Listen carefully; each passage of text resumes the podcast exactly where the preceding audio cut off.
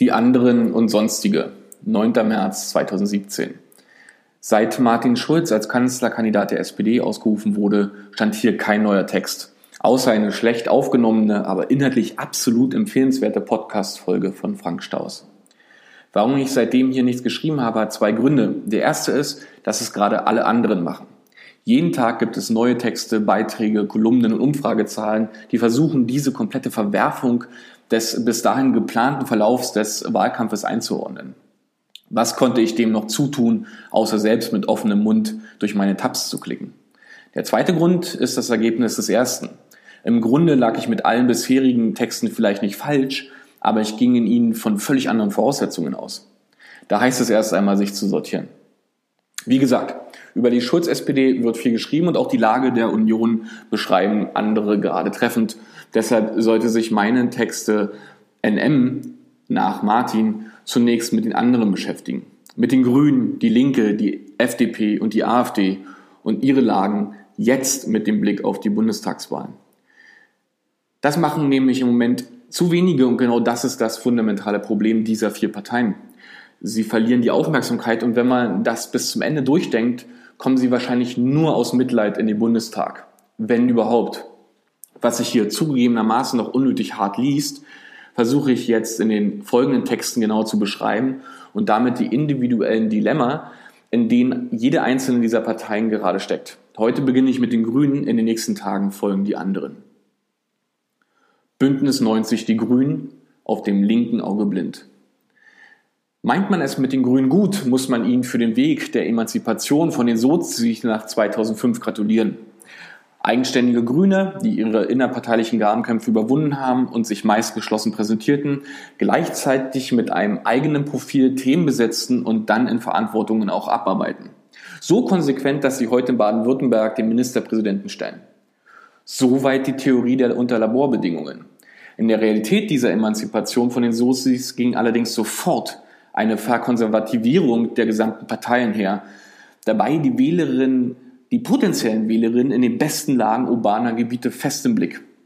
Diejenigen Wählerinnen, die noch vor 20 Jahren klares CDU-Klientel gewesen wären, aber heute Teil einer aktiven konsumbewussten oberen Mittelschicht sind, denen es darum geht, den eigenen Wohlstand zu sichern und für die eigenen Kinder auch zu bewahren.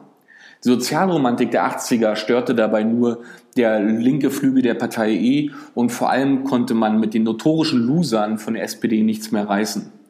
Will man Gesellschaft in seinem Sinne verändern, muss man regieren können.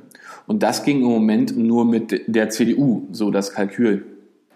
Statt selbst für stabile Mehrheiten links der Mitte zu kämpfen, entschieden sich weite Teile der Partei für den vermeintlich einfacheren Weg. Vielleicht wollte man keinen zweiten Marsch durch die Institutionen wagen, vielleicht würde die, wurde die Partei zu träge und auch machtverliebt, auf jeden Fall wurde sie konservativer. Und das hat einen Grund.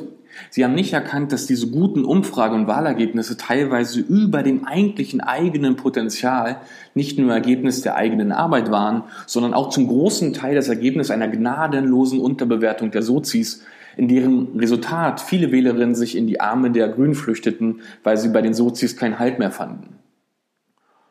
Und auch gefüttert von den Menschen, die Merkel als Person vielleicht wählen würden, aber partout es nicht übers Herz brachten, ihr, ihr Kreuz bei der CDU zu machen. Die Grünen waren die Ersatzbank für sozialliberale Wählerstimmen. Dort geparkt, aber nicht überzeugt. Diese Stimmen hätte man sicher verfestigen und damit die Ergebnisse verstetigen können. Aber dann kam Fukushima und Merkel nahm der Partei auch noch das wichtigste Kernthema Atomausstieg weg. Bis heute steht die Partei thematisch fast nackt da, zumindest wenn man nach dem großen Bild fragt, nach der grünen Vision. Das bindet keine wechselfreudigen Wählerinnen, weil es keine identifizierenden Momente schafft. Und dann kam auch noch Schulz.